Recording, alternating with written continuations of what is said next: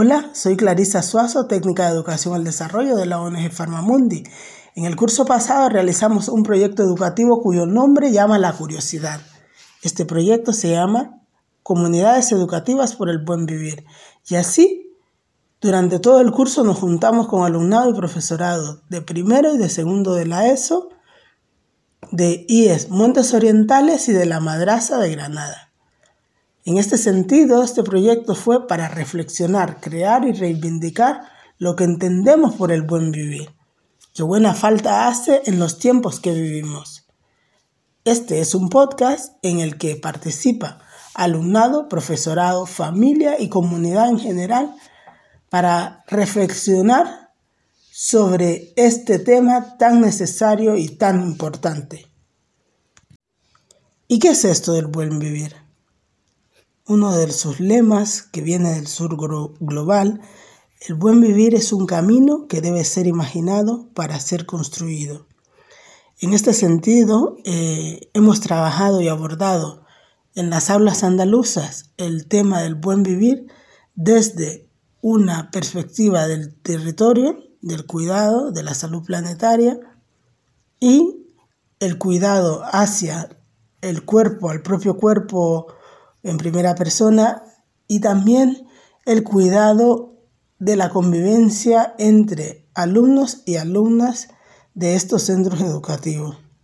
A trabajar también desde una perspectiva de los saberes, desde aquellas cosas que casi nunca nombramos y consideramos importantes, que son los saberes del buen vivir. El saber hacer, el saber dar, el saber recibir, el saber bailar, etcétera, etc. Dos preguntas para reflexionar en casa o, donde quiera que estéis escuchando este podcast. ¿Qué es para vosotras, para vosotros, para vosotras el buen vivir desde los cuidados al territorio y la salud? Pregunta número dos. ¿Qué propuestas o qué acciones podemos realizar para promover el buen vivir desde esa mirada de cuidados al territorio y a la salud en los centros educativos de las aulas andaluzas. Muchas gracias por vuestra respuesta.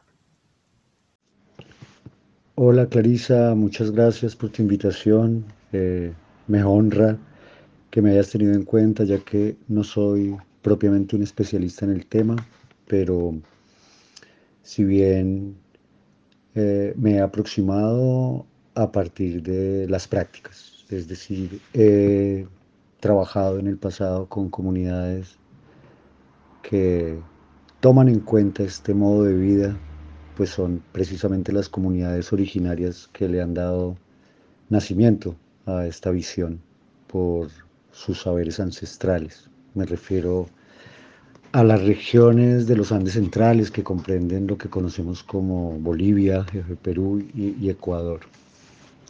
Y que en sus lenguas el buen vivir se conoce como el Suma Causai o el Suma Cumaña en el Aymara boliviano.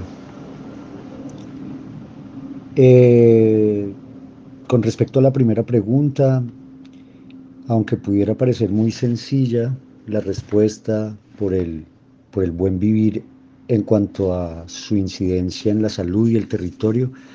Desde luego esto pues representa la esencia de una doble dimensión ética de esta filosofía de vida en comunidad.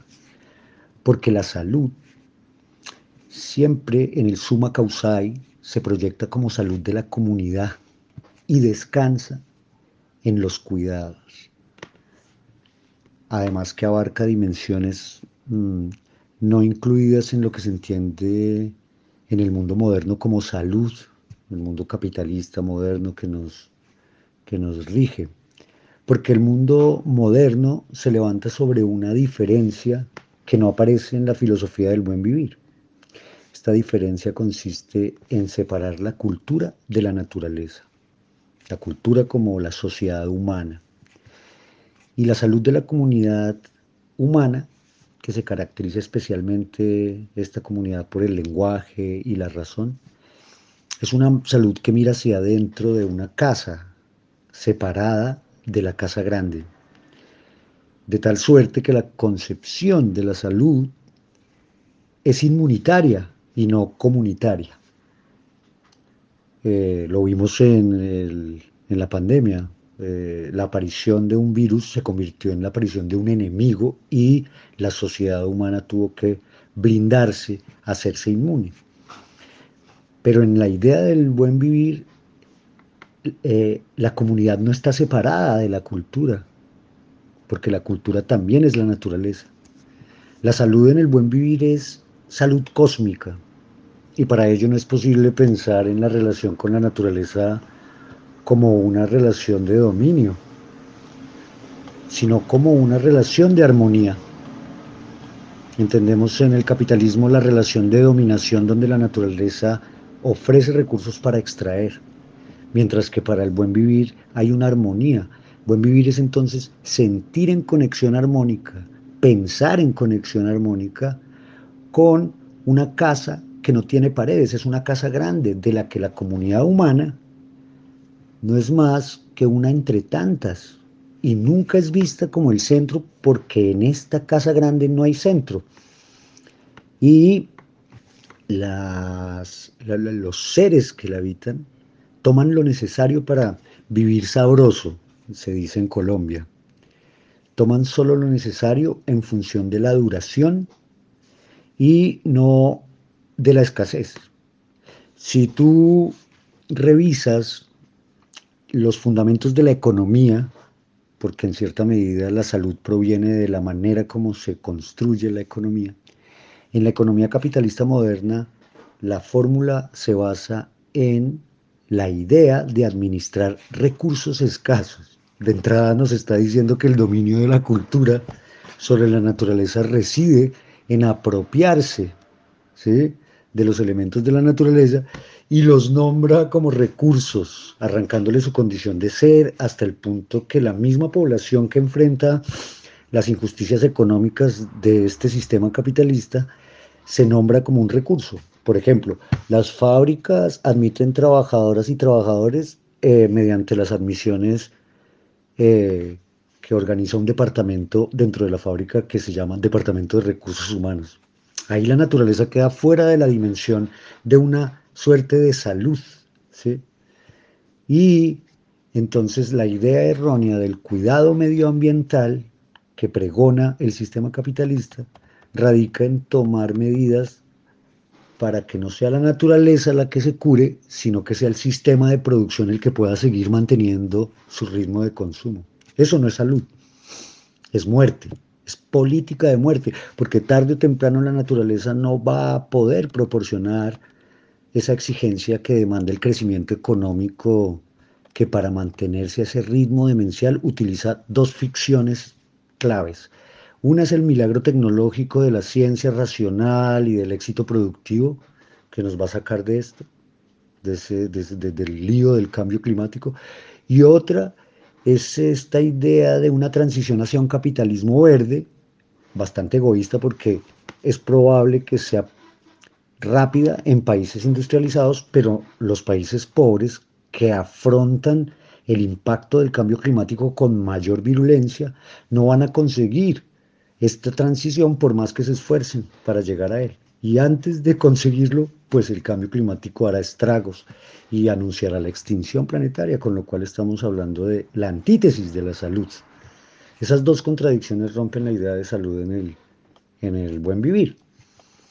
En cuanto al territorio, es precisamente ese, la dimensión, es una dimensión ética el territorio. El territorio es una dimensión ética complementaria de la salud. El territorio es un territorio que proporciona buen vivir común el territorio es la Pachamama, la madre tierra, la, madre tierra, indistintamente de las divisiones territoriales políticas que se pueden dar. Porque para el buen vivir el territorio es una entidad sagrada que contiene la memoria de la vida y no es escindible, no es divisible, no se coloniza, no se circunscribe a una esfera privada, no conoce ninguna concepción individualista que sustraiga esta condición de territorio comunal a, una propiedad, ¿sí? Es una casa grande, es una pachamama, ¿sí? Es como una, eh, eh, por ejemplo, un árbol da fruto, pero no determina qué tipo de seres pueden comer de él y niega el acceso a otros. El acto del árbol es florecer y dar frutos precisamente para que tomen de él. ¿sí? Con lo cual el territorio, en ese contexto, el territorio tiene derechos y hay que defenderlos. ¿sí?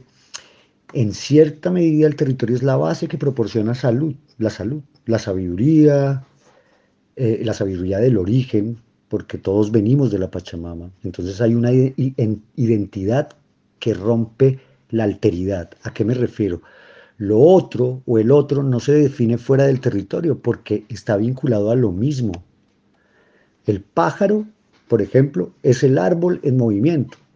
El cuerpo humano o viviente es territorio que comprende toda la Pachamama, toda la naturaleza. Eh, es una síntesis, un resumen, es un resumen de la naturaleza.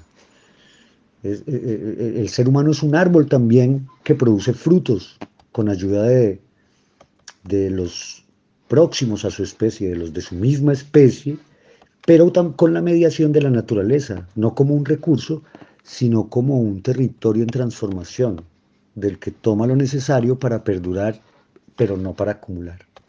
El territorio del buen vivir, eh, yo pienso, es un territorio donde no cabe la acumulación ilimitada de mercancías. Eso atenta contra la vida. Sí, en resumen, eh, la dimensión territorial del buen vivir siempre se inspira en una, como en una desidentificación de los seres vivos en seres humanos, animales, minerales, etc. Y defiende una conexión por intermedio de la naturaleza. Es territorio en la naturaleza y es territorio en el cuerpo. Esta idea permite que no haya posibilidad de sentimientos similares a los del racismo, si lo vemos a los de la xenofobia, a los de la porofobia, porque sí, no existe una cosa como el otro que es diferente, ¿sí? insondable, sino que el territorio presenta la diferencia como una diversidad.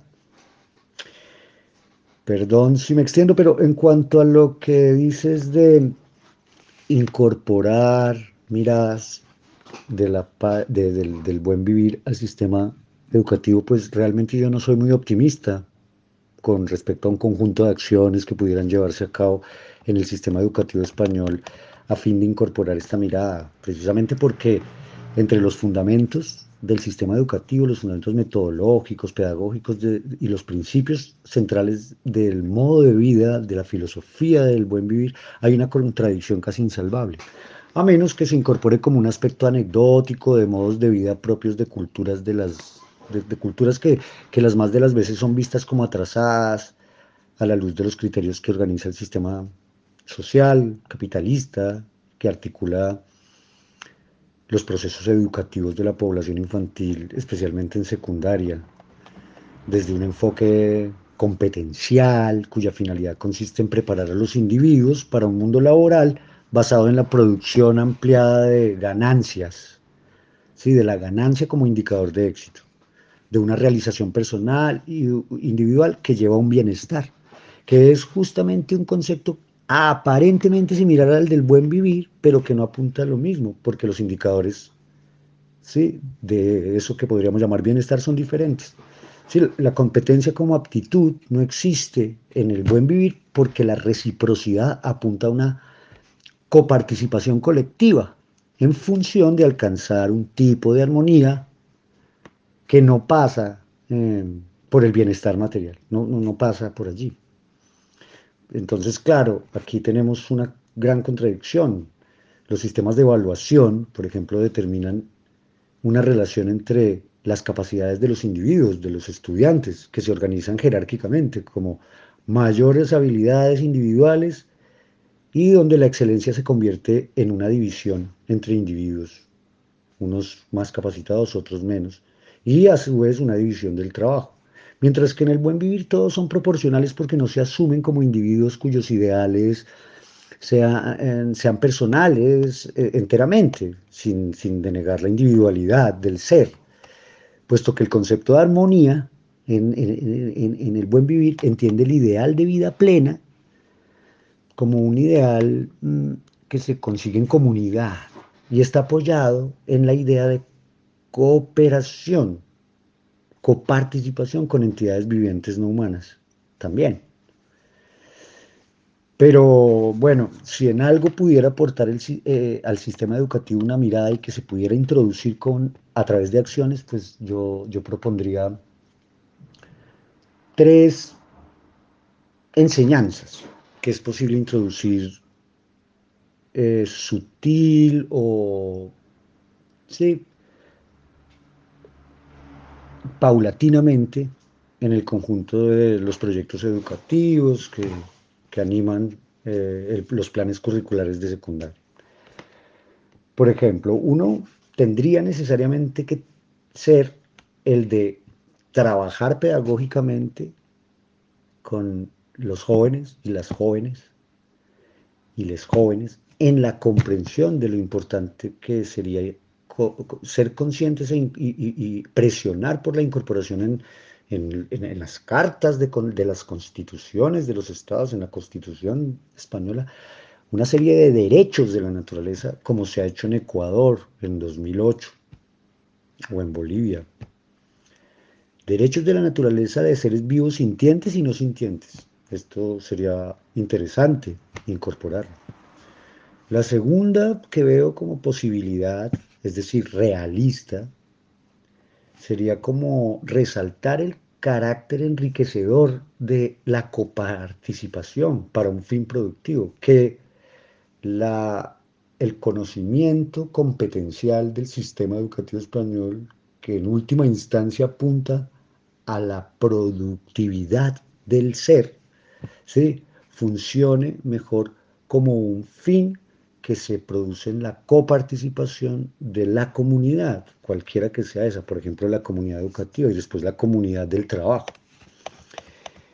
Y en tercero, entender que una ética comunitaria, ética comunitaria, es mucho más eh, favorable a esta conciencia del cuidado medioambiental, una ética comunitaria, de, una vez por todas, entender que una ética comunitaria es mucho más favorable eh, para una eh, mejor vida productiva que eh, la competencia individualista por el éxito en la ganancia y que esa sea, y, y también que la ética de lo que vaya a ser el joven en el futuro sea primordial a la ganancia.